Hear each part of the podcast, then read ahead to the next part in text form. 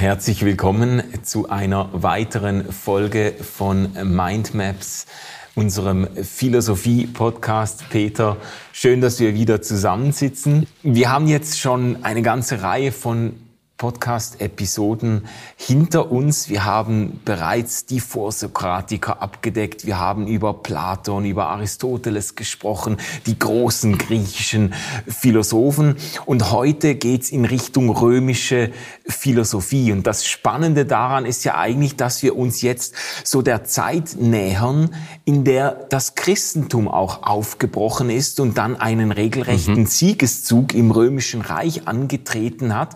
Also wir haben schon in den bisherigen Episoden immer mal wieder die Brücke geschlagen und gefragt, was heißt das denn jetzt Vorsokratiker, Platon, Aristoteles, was heißt das so für eine christliche Weltwahrnehmung, wie sind diese Philosophien auch theologisch aufgestellt? Welche Überzeugungen brechen sich hier Bahn? Und das Spannende jetzt ist eigentlich, wenn wir über römische Philosophie reden, dass diese Denksysteme, diese Gedanken, diese Philosophien unmittelbar dann auch mit dem Christentum zusammentreffen. Ja. Und wir werden ja auch noch sehen, dass die Situation des Christentums in der damaligen Zeit durchaus Parallelen hat zu unserer heutigen Zeit. Mhm. Also wir reden von einer sehr pluralistischen Umgebung, in der ganz verschiedene Weltanschauungen, ganz verschiedene philosophische Systeme, religiöse Überzeugungen irgendwo so in einem Melting Pot im römischen Reich zusammenkommen, konkurrierende Wahrheitsansprüche und das Christentum hat es irgendwie geschafft, sich da um jetzt mal eine vielleicht fast eben militärische Sprache anklingen zu lassen, durchzusetzen oder einen Siegeszug anzutreten. Wir könnten uns dann auch fragen, was hat das für unsere Zeit zu bedeuten, in der auch ganz verschiedene Wahrheitsansprüche zusammenkommen? Warum macht das Christentum heute eine so schlechte Figur vielleicht? Also all das steht ein bisschen im Horizont dieser Folgen, die wir jetzt angehen werden. Zuerst aber, Peter, brauche ich eine Einführung in römische Philosophie. Im Gegensatz zu den großen Griechen kann ich mit römischer Philosophie zuerst mal nicht wahnsinnig viel anfangen. Bevor wir uns vorbereitet haben auf die Episoden, hätte ich da keine drei Sätze zu sagen können. Worum geht's da? Kannst du mal ein paar Schneisen durch den Dschungel schlagen? Mhm, sehr gerne. Und äh, ich begrüße es auch sehr, dass wir uns auf diese Epoche einlassen, die philosophiegeschichtlich sehr oft unterbelichtet wird. Also die Antike, die klassische griechische Antike ist wichtig. Und im Mittelalter, da denkt man dann an Thomas von Aquin, Anselm von Canterbury und andere. Und dazwischen weiß man nicht viel. Aber du hast schon angedeutet, die Tatsache, dass in diesem Bereich wir mit einem unglaublichen Wachstum des christlichen Glaubens zu tun haben, in Auseinandersetzung ja auch mit philosophischen Strömungen, das schlägt sich teilweise sogar im Neuen Testament nieder, ist schon ein Grund, sich damit zu beschäftigen. Ein zweiter, in der Renaissance und in der Aufklärung und auch heute greift man immer wieder auf Philosopheme zurück, die in dieser Zeit der römischen Philosophie entstanden sind. Mhm. Also da, wo es um Kirchenkritik geht, wo es um Alternativen zum Christentum geht, wird auf einmal das neu, aktuell und, und interessant. Man munitioniert sich dort durch Einsichten, die dann teilweise über 2000 Jahre alt sind mhm. oder eben ein wenig jünger. Zu dem grundsätzlichen Rahmen römische Philosophie könnte man ganz kurz durch zwei Unterepochen kennzeichnen. Auf der einen Seite Hellenismus und auf der anderen Seite die Kaiserzeit. Und äh, dann schließt schon die Spätantike an, die ganz stark bereits durch die Dominanz des christlichen Glaubens bestimmt ist und die dann auch dazu führt, dass die Bedeutung philosophischer Schulen, philosophischer Reflexion in der Öffentlichkeit auch unter den Gebildeten dramatisch zurückgeht. Mhm. Also diese beiden Epochen sind relevant. Also darf ich kurz zurückfragen, wenn du jetzt von Epochen sprichst, Hellenismus, das wäre so der Siegeszug Alexanders des Großen, so mazedonischer Feldherr und äh, was damit dann auch einhergeht. Und Kaiserzeit ist dann römische Kaiserzeit. Also ist römische Kaiserzeit in der Tat die Blüte um die Wende der Zeit vom ersten Jahrhundert vor Christus aufs erste Jahrhundert nach Christus ja. als Höhepunkt. Hellenismus, wenn wir vom Hellenismus sprechen, vollkommen korrekt, dass du zurückfragst und sehr wichtig, müssen wir eigentlich zwei verschiedene Begriffe unterscheiden. Also mhm. der Begriff des Hellenismus kommt von dem großen Althistoriker, Geschichtstheoretiker Gustav Dreusen zu 19. Jahrhundert, der ihn geprägt hat zur Bezeichnung einer Epoche. Ja. Und diese Epoche dauert im Grunde von dem Regierungsantritt von Alexander dem Großen im vierten Jahrhundert bis 30 vor Christus, wo Ägypten als letzte Kolonie Mazedoniens und der Nachfolger Mazedoniens ins römische Reich integriert worden ja. ist. Davon zu unterscheiden ist ein Hellenismusbegriff, und das ist jetzt sehr, sehr wichtig, der eine Kultur bezeichnet. Mhm. Eine Mischkultur, die entstanden ist eigentlich auch schon vor den Alexanderzügen. Und die Bedeutung hat auch über das Jahr 30 vor Christus hinaus ja. in die Kaiserzeit bis in die Spätantike hinein. Wir müssen uns das so vorstellen, dass wir es bei den Alexanderzügen, aber auch schon vorher mit einem Prozess der Globalisierung über den Handel und dann später über die militärischen Eroberungen zu tun haben, bei dem die griechische Kultur, für die ja Mazedonien, Alexander und seine Nachfolger vor allen Dingen stehen, eindringt in die Kulturen rund um den Mittelmeerraum, ja. Schwarzmeerküste bis hin nach Indien. Deshalb heißt das auch Hellenismus. Hellenoi, griechisch, ja. also die Griechen, das soll symbolisieren und deutlich machen, es geht hier um die absolute Dominanz der klassischen griechischen Kultur, die in diese anderen Randkulturen hineingeht, von denen adaptiert wird. Mhm. Aber der Prozess ist natürlich wechselseitig. Die griechische Kultur selber wird angereichert verändert, vervielfältigt sich auch durch diese ganzen Kontextualisierungsprozesse. Ja. Und das Ergebnis ist eine riesen äh, Melange von Philosophien, von Weltanschauungen, von Religionen, die in Philosophien übergehen. Und eins der zentralen Ergebnisse ist die von uns ja noch zu behandelnde Pluralität. Ja, also das hilft mir schon mal zum Verständnis, weil es begrifflich ein bisschen verwirrend ist. Wir sprechen von römischer Philosophie, äh, die aber eigentlich geistesgeschichtlich ins Umfeld des Hellenismus fällt. Und Hellenismus eben, der ja. äh, kommt von äh, griechischer äh, Kultur, aber das vermischt sich eben. Ja, ja. vielleicht kann man es auf, auf den einfachen Nenner bringen. Hellenismus in diesem zweiten Sinne meint den Weg von Athen nach Rom. Ja. Kulturell. Wir haben ja dann als einen der Hauptfiguren für diesen Transformationsprozess des Griechischen in das Lateinische, Cicero zum Beispiel, mhm. einer der meistgelesenen Autoren der damaligen Zeit, der das Lateinische dann auch zur Lingua Franca macht, zur Sprache der Gebildeten. Da löst sich dann etwas ab. Aber wir haben dann in äh, Cicero, der die griechische Tradition, die wichtigsten Philosophen in seinen Werken für die lateinische Welt erschließt. Wir haben hier einen Transformationsprozess, der aber immer noch Hellenismus ist, weil das Griechische eben der Ausgangspunkt ist, mhm. von dem man herdenkt. Ja. Vielleicht auch nochmal, wenn es um die Grundzüge geht, also wir haben schon philosophisch eine enorme Mischung. Wir haben auf der einen Seite die Akademie, also die Schule Platons, die sich ja über eine sehr lange Zeit erstreckt. Wir haben auf der anderen Seite den Peripatos, also damit bezeichnet man die Schüler des Aristoteles. Und beide denken ihre Meister weiter. Beide trennen das auch nicht so scharf, wie wir das heute denken würden. Ah, ja. Hier Aristoteles und seine Schüler, da Platon und seine Schüler, sondern da beide Meister der ein Wahrheit sind, müssen sie im Prinzip dasselbe gesagt haben. Und so interpretiert man sie auch durcheinander, miteinander und äh, versucht zu Synthesen zu kommen. Mhm. Äh, hochspannend können wir jetzt hier nicht weiter verfolgen. Dann haben wir weiter vorsokratischen Einfluss, also Demokrit, ganz wichtig.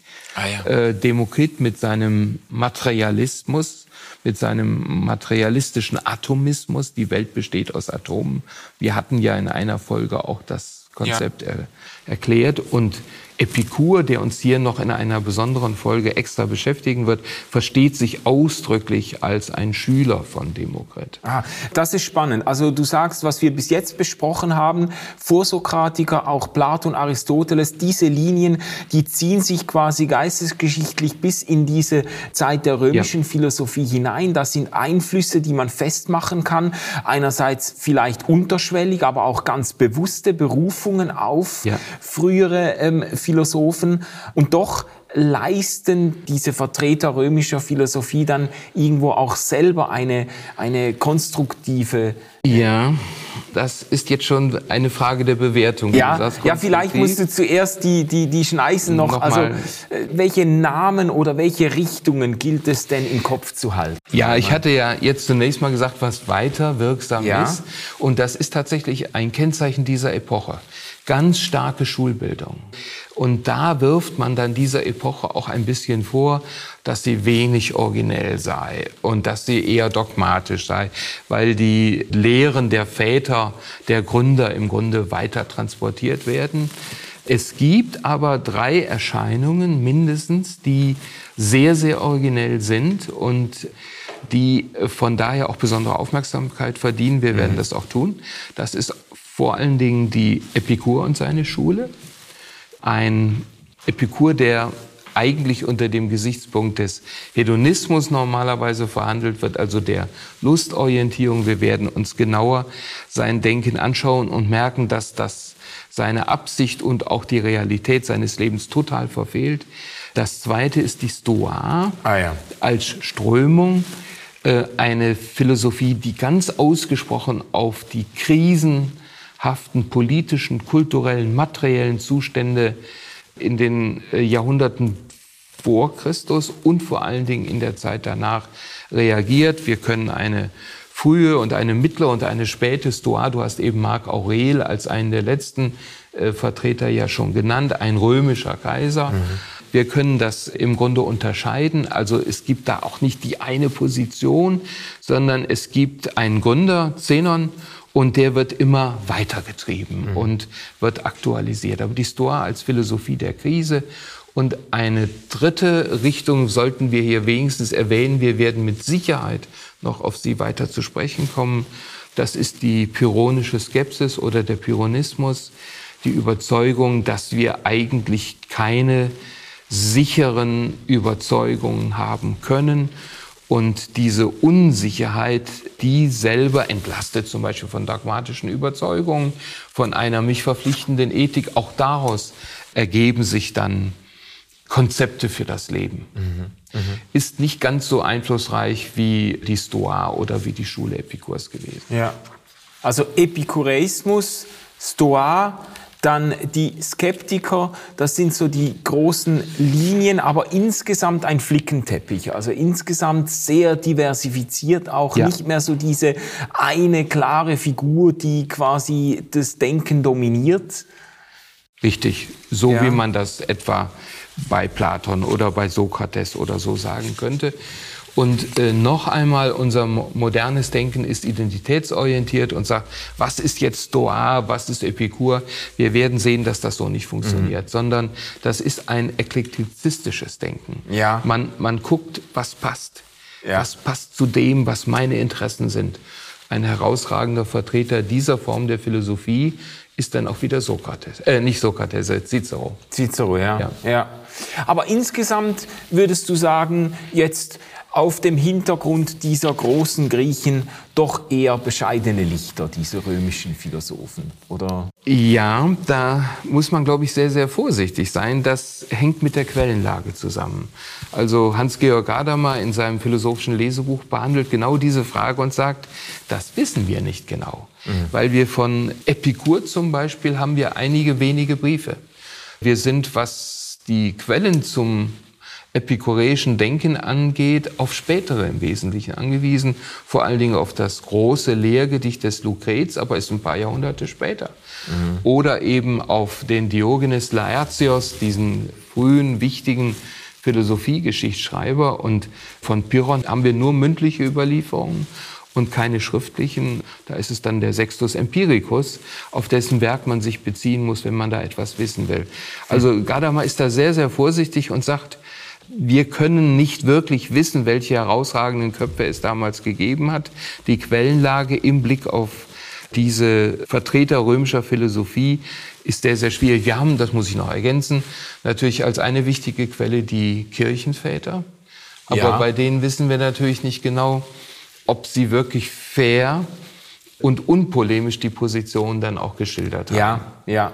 Also da finden eigentlich in den Überlieferungen immer schon auch findet eine Auswahl statt, da findet vielleicht auch äh, Gewichtung oder sogar Verfälschung statt und so. Man weiß das nicht so genau. Es könnte sein, dass die römischen Philosophen herausragender waren, als sie uns jetzt vielleicht erscheinen. erscheinen. Ja. ja, so ist es.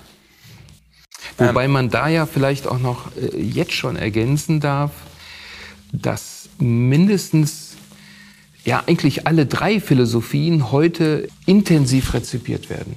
Also wenn wir über die Bedeutung der Resilienz heute nachdenken, das ist ja ein aktuelles Thema angesichts der anhaltenden Epidemie, Pandemie, dann ist ja eine entscheidende Frage, wie kommen wir durch? Wie halten wir eigentlich die Belastung aus? Das ist die Zentralfrage, von der die Stoa letzten Endes ausgeht. Wie bewältige ich ein nicht einfaches Leben? Mhm. Und die Frage Epikurs ist, äh, wenn man jetzt mal den Sinusprech unterstellt, in der adaptiv-pragmatischen Mitte unserer Gesellschaft oder in hedonistischen Milieus ganz, ganz lebendig. Wie kann ich bei allen Belastungen, die es gibt, ein doch noch lusterfülltes, traditionell ausgedrückt glückseliges Leben führen. Ja. ja. Und die pyrrhonische Skepsis, das ist jetzt philosophisch sehr, sehr interessant. Da gibt es ja immerhin den Hauptvertreter des kritischen Rationalismus in Deutschland, den Hans Albert, der Grundgedanken der pyrrhonischen Skepsis heute weitertreibt und zur Basis seiner Philosophie macht. Also nur um mal zu sagen, ja. so ganz klein können die Geister schon nicht gewesen ja, sein. Ja, weil sie bis heute Menschen inspirieren und irgendwo in unsere Zeit sogar vielleicht ganz spezifisch hineinsprechen. Da kommen wir ja auch in den nächsten Folgen noch drauf zurück. Wie haben denn diese philosophischen Richtungen oder Strömungen, diese römisch-philosophischen, wie haben die denn in ihre Zeit hineingesprochen? Also wie muss man sich das vorstellen? Inwiefern haben diese Philosophien geholfen mit der Situation oder mit der Lage des römischen Reiches damals zurechtzukommen oder mit dem Leben zurechtzukommen? Wie muss man sich vielleicht, muss ich so sagen, wie muss man sich denn so die, die die Stimmungslage oder die Großwetterlage vorstellen in diesen zwei, drei Jahrhunderten? Ja, die Frage ist verständlich, aber sie ist natürlich für jeden, der sie zu beantworten sucht, also auch hochgefährlich, weil so allgemeine Aussagen natürlich immer sehr, sehr angreifbar sind. Aber es gibt bestimmte Dinge, die man sehr deutlich sagen kann. Die hängen eben mit dem Charakter der hellenistischen Kultur, das klingt ja so harmlos zusammen, wir haben ein Zerbrechen der Leitwerte und auch der Leitfiguren. Mhm. Ja? Wir haben eine Pluralisierung, wir haben völlig unterschiedliche Konzeptionen. Das Individuum ist dadurch ein Stück weit auf sich selbst zurückgeworfen und kann wählen. Das ist sozusagen auch philosophisch-religiös eine Optionenvielfalt, vor der ich stehe. Und jetzt muss ich halt gucken, es gibt jetzt nicht einfach die eine Richtung, die autoritativ, die dominant wäre, der ich mich anschließen kann, sondern es gibt eine Vielfalt. Ja. Und es gibt daneben natürlich im politischen und materiellen Bereich, äh, wir reden von den Kaisern, aber wir denken dabei eben viel zu wenig an das einfache Volk. Wir denken an, an die verelendeten Massen. Brot und Spiele hm. gibt man von Seiten der Herrschenden, um, um die große Masse ruhig zu halten. Wir haben eine, eine Zeit der großen Verunsicherung, der Krisen. Viele Menschen fürchten um ihr Überleben. Und in dieser Situation ist die Philosophie der Stoa eben eine ausgesprochen praktische Philosophie eine Philosophie, die helfen will, mit diesen ganzen Umbrüchen fertig zu werden. Wir werden das uns ja im Detail auch noch anschauen, die zum Beispiel auch sagt, strebe nicht nach Dingen, die du ohnehin nicht erreichen kannst, mhm. sondern gucke, was ist dir gemäß, was entspricht deiner Natur. Und wenn du dich darauf beschränkst, auf das, was du auch erreichen kannst, dann ist das eine Grundvoraussetzung dafür, dass du möglichst unangefochten leben kannst. Mhm. Also das ist jetzt ein Beispiel dafür, wie man in einer unübersichtlichen, pluralen, schwierigen, an Herausforderungen reichen Situation im Grunde Lebensberatung macht. Ja, ja. Was sind die religiösen Bezüge hier oder inwiefern spielt Gott oder Gottesglaube eine Rolle bei diesen römischen Philosophien. Du hast jetzt diese Situation geschildert, Zerbrechen auch irgendwie der großen Leitfiguren zurückgeworfen sein, irgendwie auf sich selber, eine Zeit der Verunsicherung auch, eine Zeit der Pluralisierung, man kommt in Kontakt mit allen möglichen Vorstellungen. Waren jetzt diese römischen Philosophien, waren das auch religiöse Sinnstiftungsangebote? Ja, das hat zu dem teilweise negativen Bewertung dieser römischen Philosophie auch mit beigetragen, dass es philosophische Konzeptionen gibt, die nicht mehr scharf von Religion zu trennen sind. Also Beispiele sind etwa der Neuplatonismus, an allererster äh, Stelle äh, Plotin, aber Porphyrios auch und andere Proklos in der Spätantike dann wo die Philosophie ausgesprochen religiöse Züge trägt. Mhm. Oder ein weiteres Beispiel ist schon fast extrem, der Neupythagoreismus, also äh, der sich in der Schule von Pythagoras versteht. Wir erinnern uns daran, dass der Pythagoras ja diesen Geheimbund gegründet hat. Also so ganz neu ist das dann auch nicht. Aber hier wird im Grunde ein Kult daraus. Ja. Es wäre jetzt aber wahrscheinlich auch falsch, wenn wir über Hellenismus sprechen, jetzt nur sich auf diese philosophischen äh, Schulen zu konzentrieren, sondern wir müssen uns vergegenwärtigen, dass, dass Magie, Kulte, Mysterienreligionen eine unglaublich große Rolle gespielt ah, ja. haben. Und da verbindet sich dann zum Beispiel der Platonismus mit bestimmten religiösen Konzeptionen, die dann dazu führen, dass ich ein Weltordnungsdenken habe in Stufen, die ich erringen muss, um dann zu Gott als dem letzten Ziel alles Daseins zu kommen. Mhm, mh. ja.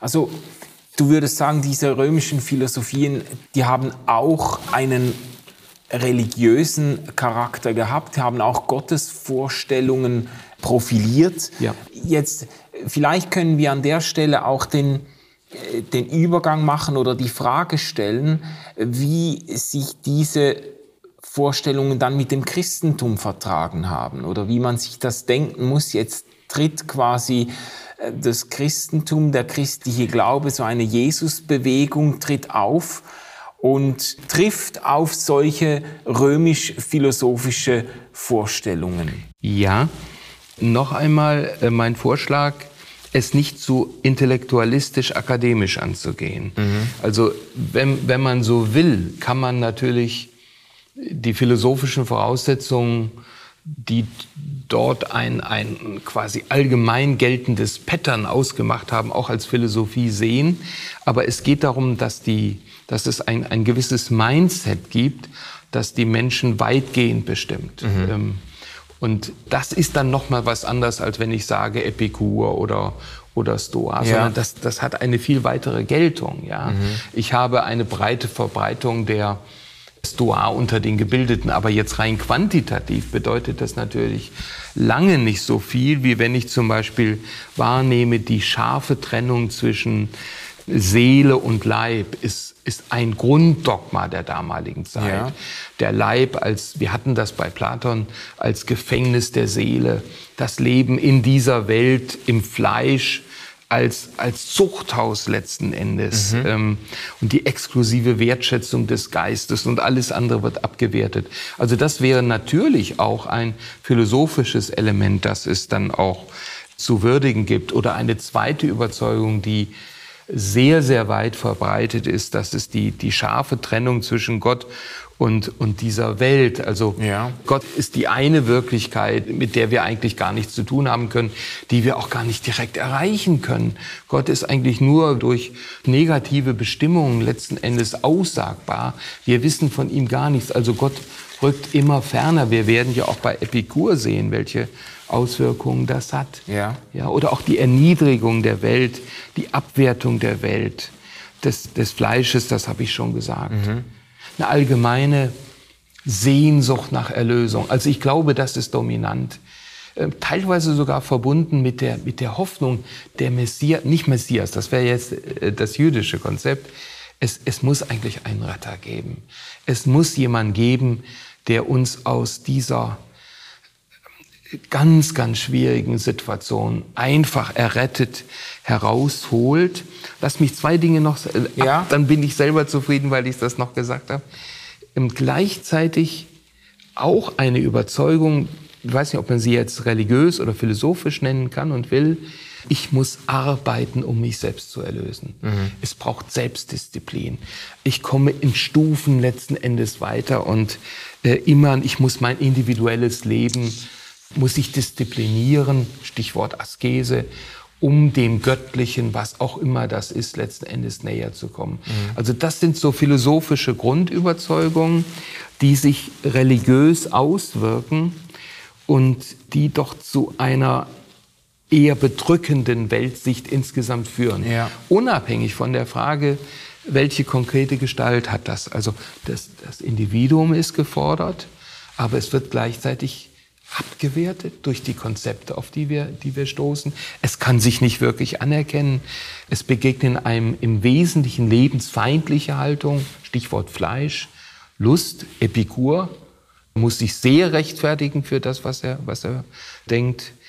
Es gibt nicht wirklich eine Perspektive und es gibt die Sehnsucht nach Hoffnung, aber es gibt keine konkrete Hoffnung. Ja, ja. So, das jetzt vielleicht mal als, als Pattern abgerundet. Ja, aber das ist interessant jetzt, weil du jetzt doch ein Stück weit in diesem Flickenteppich doch äh, sagen würdest, da lassen sich bestimmte ja. Grundlinien ausmachen, bestimmte Gemeinsamkeiten, da lässt sich ein Bild zeichnen, das dann doch ein eher düsteres Bild ist. Es gibt, es gibt ja auch Historiker, die das als ein Zeitalter der Angst bezeichnen. Ja, so. Charles Dodds zum Beispiel, ja. ja? Mhm. Und, und ich habe dir ja den Ball zugespielt mit der Frage, ja, wie muss man sich jetzt in dieser Situation den Aufstieg des Christentums denken, die Konfrontation des Christentums mit diesen Vorstellungen, dass deutet jetzt eine Antwort schon an, was du gesagt hast. Also das Christentum könnte man jetzt begreifen als eine Lösung für ein Problem oder eine Antwort auf eine Frage, die vielleicht mhm. virulent war in dieser Zeit. Ja, das Neue Testament kann das ja auf den Nenner bringen und der berühmte Kirchengeschichter und äh, auch Systematiker Adolf von Harnack äh, bringt das auf den Nenner, als die Fülle der Zeit gekommen war. Ja. Also das wird dann eben von ihm auch bezogen auf die geistige, moralische, politische Situation des damaligen römischen Reiches. Das Jetzt, macht er. Also das, das ist ja ein Bibelzitat, als ja. die Fülle der Zeit, Zeit gekommen war. Da ist Gott äh, der Sohn. Gottessohn erschienen. Ja. Und Harnack selber sagt, das passt auf die Das passt absolut. Lage. Also die Zeit war einfach reif.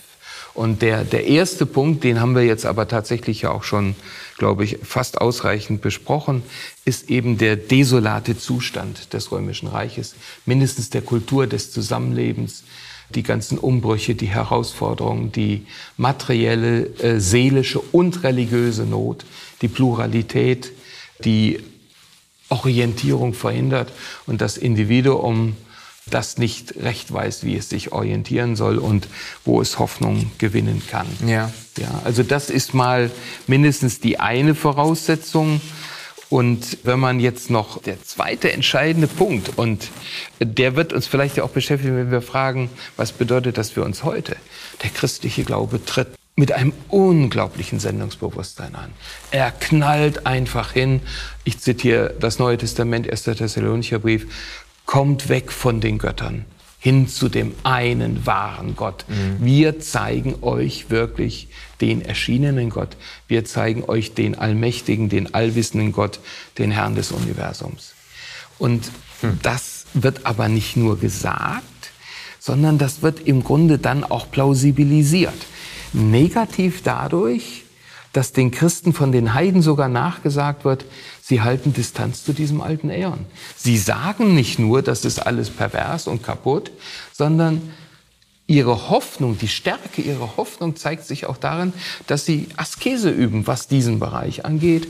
Und das zeigt einem im Grunde, wie stark die Hoffnung ist, die sie trägt. Also, dass sie nicht aufgehen in dieser Welt, sondern offensichtlich etwas haben, was ihnen noch wichtiger ist oder was für sie noch größer ja, ist. Woraus sie leben. Ja. Sie können verzichten auf bestimmte Dinge, die anderen Heiden wichtig sind. Sie hängen nicht in dem Alten fest. Und das führt dann dazu, es gibt sogar Zitate von, von Haydn, von Celsus etwa, die das deutlich machen. Das hat sehr, sehr überzeugt. Offenbar gibt es da eine tragende Wirklichkeit, die ist uns selbst nicht sichtbar, aber die muss es geben, sonst könnten die Leute nicht so leben. Mhm. Und ein, ein weiterer Punkt, wenn man einfach mal sammelt, die Kulte, die Religionen der Kaiserzeit sind Kulte, die im Grunde nur den Intakten den Zugang zum Göttlichen ermöglichen. Das heißt, eigentlich musst du schon in Ordnung sein. Du musst sittlich und moralisch in Ordnung sein. Du musst auch körperlich heil sein. Ja. Sonst darfst du dich Gott gar nicht nähern. Und der christliche Glaube, wir wissen es, genau das entgegengesetzte Konzept.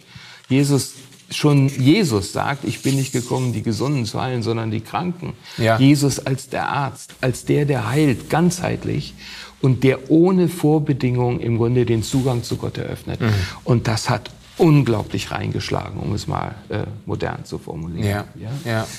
Und ein, ein letzter Punkt, wenn ich schon dabei bin, die Jesusbewegung ist im Grunde dadurch glaubwürdig, dass sie eine, ein Evangelium der Tat predigt. Es ist unglaublich, in welchem Umfang Sozialhilfe geleistet worden ja. ist. Also es gibt einen Brief eines, eines römischen Bischofs, der sagt, dass allein in Rom, gut, eine Weltstadt, aber allein in Rom 1500 Witwen und Bedürftige versorgt wurden. Die wurden einfach durchgetragen. Und was Heiden vor allen Dingen überzeugt hat, vielleicht noch mehr als das, die Christen haben nicht nur ihre Leute, sogar auch andere Menschen, die niemanden hatten, ein würdiges, ein ehrenvolles Begräbnis gegeben. Ah, ja. Das ist fast ein bisschen despektierlich. Also wenn ich das nicht schaffe, dann muss ich ja davon ausgehen, dass meine Überbleibsel von Vögeln und wilden Tieren aufgefressen werden. Mhm. Und das hat auch im heidnischen Bereich als Verstoß gegen die Humanität gegolten. Nur sehr viele hatten einfach das Geld nicht für so etwas. Ja. Und da ist auf einmal eine christliche Gemeinde, die hingeht und sagt, das ist das Elementare, was notwendig ist. Und das geben wir nicht nur unseren Leuten, dafür haben die Reichen dann ihre Äcker verkauft, sondern das lassen wir auch solchen angedeihen, die nicht zu unserer Gemeinde gehören. Hm. Hm. Und in der Summe entsteht, Hana kann das nennen, es entsteht das Bild einer neuen Menschheit. Und das hat die Menschen, die um diese Gemeinden herum gelebt haben, unglaublich angesprochen. Ja. Das ist ja auch berührend, dass es Zeugnisse gibt, wirklich von Leuten, die aus kritischer Distanz auch nicht umhinkommen, dem aufbrechenden Christentum eben zum Beispiel diese Barmherzigkeit gegenüber Armen, Kranken, Fremden zuzusprechen oder an, zuzuerkennen, ähm, auch ihre ihre Bereitschaft für ihre Überzeugung einen hohen Preis zu bezahlen. Das beeindruckt, ja. das beeindruckt im genau. römischen Reich, beeindruckt das Menschen auf, auf großer Breite. Das wäre jetzt für dich so eine Antwort auf die Frage, ja, wie, wie, weil das ist ja schon etwas, das hat Leute beschäftigt bis in unsere Zeit hinein. Wie ist das eigentlich möglich gewesen, dass aus einer obskuren Jesusbewegung am hintersten Winkel in einem, in einem Kaff in Galiläa oder Judäa eine bahnbrechende Bewegung wurde, die das römische Reich eigentlich im Nu eingenommen hat. Richtig, ja. Ähm, das ist ja schon, man hat auch immer wieder von, von dem Wunder des Christentums gesprochen und ja. so. Es gibt allerdings ja auch zynische äh, Wendungen, die sagen, ja, wie heißt das nochmal? Jesus ist gekommen, um eine Bewegung zu lancieren und gekommen ist die Kirche oder irgendwie so. Das gibt's ja auch. Aber es ist eine erstaunliche Entwicklung. Wie sich eine völlig unbekannte Religion aus dem Judentum heraus in, einem, in, in der ganzen damaligen Welt Bahn bricht. Ja. Und zwar so lange, damit ist natürlich jetzt auch eine These verbunden, wie das Christentum dann nicht seine konstantinische Gestalt annahm. Also die Dynamik war frecherweise, würde ich das jetzt so sagen, ja. in dem Moment weg, wo es sich etablierte. Wo es zunächst zu einer geduldeten und dann zu einer Staatsreligion wurde. Und die ersten Christen im vierten Jahrhundert, die in den Genuss dieser neuen Regelungen kamen, haben nichts Eiligeres zu tun gehabt, als die römischen Priester aus ihren entsprechenden Funktionen zu entfernen und eigene Leute in diese Funktionen hineinzubringen. Hm. Ja, also das, das ist sicherlich ein, ein großes Problem ähm, gewesen. Wir, wir müssen dabei ja noch berücksichtigen, was wir bisher gar nicht angesprochen haben, du hast es angedeutet, dass bis ins dritte Jahrhundert hinein es ja furchtbare Christenverfolgungen gab. Ja. Ähm, also das, auch das hat diese Bewegung nicht bremsen können, sondern eventuell sogar noch befördert. Wir denken an den berühmten Satz von Tertullian, der das Blut der Märtyrer ist der Same der Kirche. Ja, ja. ja. Jetzt, wir werden, vielleicht muss ich das so sagen, wir, wir werden ja wirklich uns noch Zeit nehmen, zwei, mindestens zwei Episoden, um römische Philosophie in der Gestalt von Epikur und auch der Stoa wirklich zu würdigen und auch zu zeigen, inwiefern sie in unsere Zeit hineinsprechen. Ich würde jetzt vielleicht doch gerne noch ein paar Minuten nehmen, mit dir mal zu diskutieren, die Parallelen, die zum Teil offensichtlich sind zwischen mhm. der Situation in dieser Hochzeit, Blütezeit der römischen Philosophie und dann eben auch im aufbrechenden Christentum und unserer heutigen Situation im 21. Jahrhundert. Ja. Du hast das äh, in groben Zügen gezeichnet, pluralistische Ausgangslage, alle möglichen Philosophien und Weltanschauungen kommen zusammen, Verunsicherung auch, was ist richtig, was ist falsch, die großen Leitbilder brechen weg, jeder wird irgendwie auf sich gestellt, muss sich seine seine Weltanschauung ein Stück weit selber finden oder zusammenbasteln oder wie auch immer. Ja. Das sind ja offensichtliche Parallelen zu unserer, ich sage jetzt mal, nachchristlichen Zeit. Ja. Warum hat damals das Christentum ist, warum ist das Christentum so durch die Decke gegangen in, in den ersten zwei, drei Jahrhunderten? Und heute hat man das Gefühl, ähnliche geistesgeschichtliche Ausgangslage, aber das Christentum, zumindest in unseren Breitengraden, hat irgendwie ein äh, Jahrtausendtief. Wie, wie erklärt man sich das? Es gibt da verschiedene Erklärungsansätze. Einen hast du auch schon angedeutet, zumindest in unseren Breitengraden.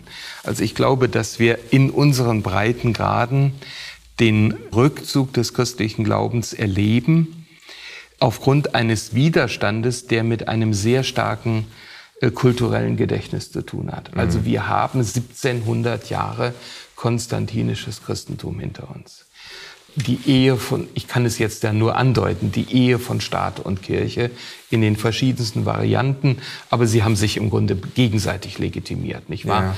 Die Kirche hat den Staat theologisch legitimiert, als von Gott gegeben und der Staat hat im Grunde mit seinem Schwert dafür gesorgt, dass die Kirche diese Position auch wahrnehmen kann.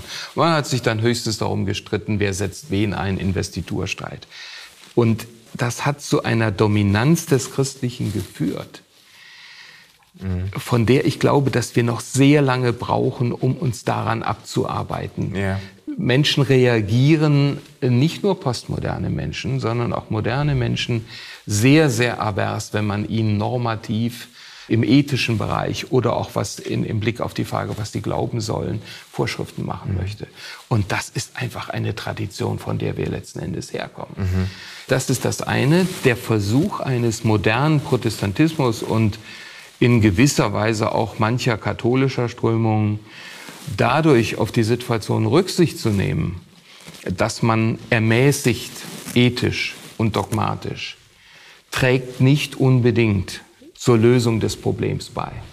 Also die Selbstbanalisierung, die in vielen Zusammenhängen passiert. Also dass wir den Eindruck haben, dass auch maßgebende Vertreter des Protestantismus, jedenfalls in Deutschland, äh, dafür kann ich eher reden, im Wesentlichen das vertreten in der Öffentlichkeit, was eine Civil Religion oder was ein linker äh, Liberalismus auch ohnehin vertritt, ja. führt natürlich zu der Frage, warum braucht es eigentlich überhaupt noch Kirche? Mhm. Ja.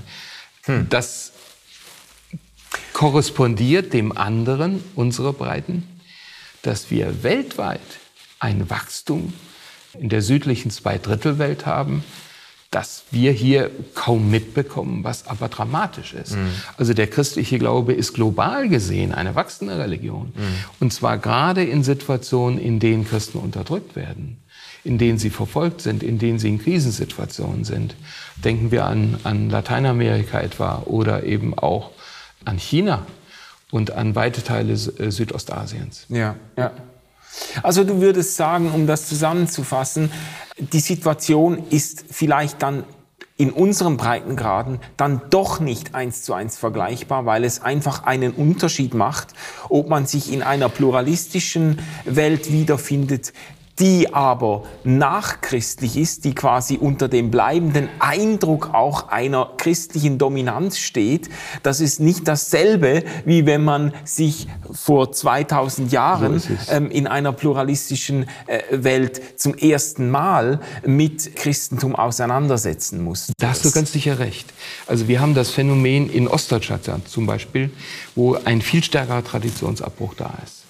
Und in Ostdeutschland sind Kirchenführungen, wo Kunst, christliche Kunst erklärt wird, ein Mittel, ein erstklassiges Mittel von Mission. Weil es hier eine Primärbegegnung mit christlichem Glauben gibt, die vorher so nicht denkbar war. Mhm. Ja? Da ist christlicher Glaube äh, dermaßen zurückgetreten in seiner Bedeutung, dass man ihn auch neu entdecken kann.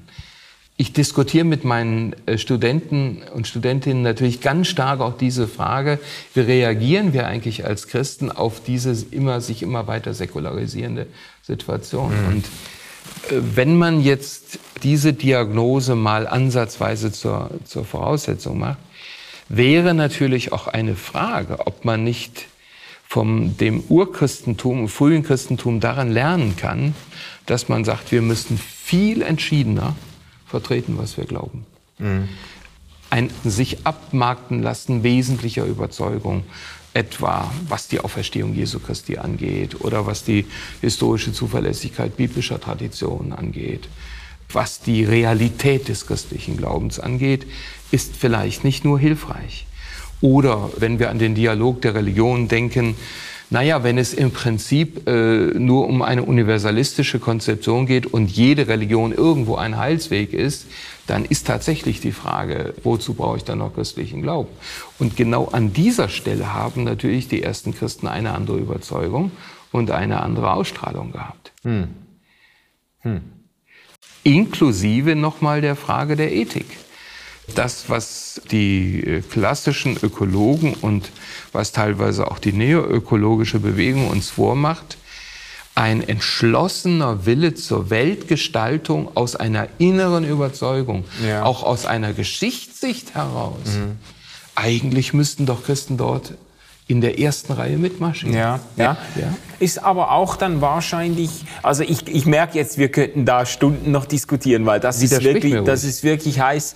Nee, äh, nicht widersprechen, aber es ist eine Herausforderung dann auch. Du hast ja gesagt, was im aufbrechenden Christentum eine ganz ein wichtiger Faktor war, war diese Klarheit der Botschaft, mit der sie aufgetreten Richtig. sind, um das mal ja. äh, äh fromm zu sagen.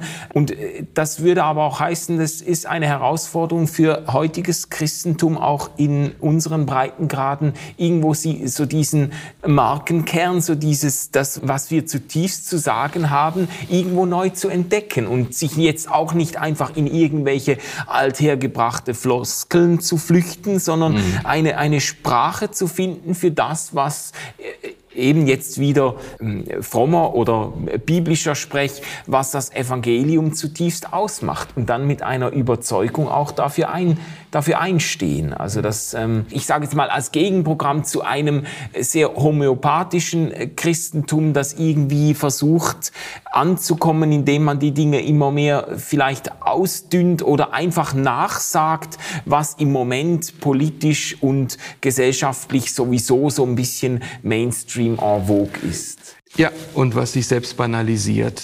Also im Blick auf Jesus zum Beispiel, natürlich sollten wir nicht zurückfallen in eine alte Unduldsamkeit gegenüber den Vertretern anderer Religionen ja. und Positionen.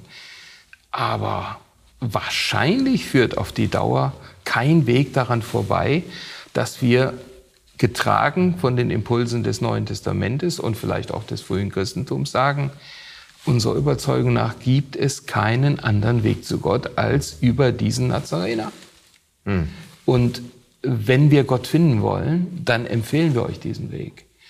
Oder äh, was, was wir auch nicht vergessen dürfen, wir müssen auch Kirche neu erfinden. Also das, was die Leute, religiöse Kulte und Gemeinschaften gab es wie Sand am Meer.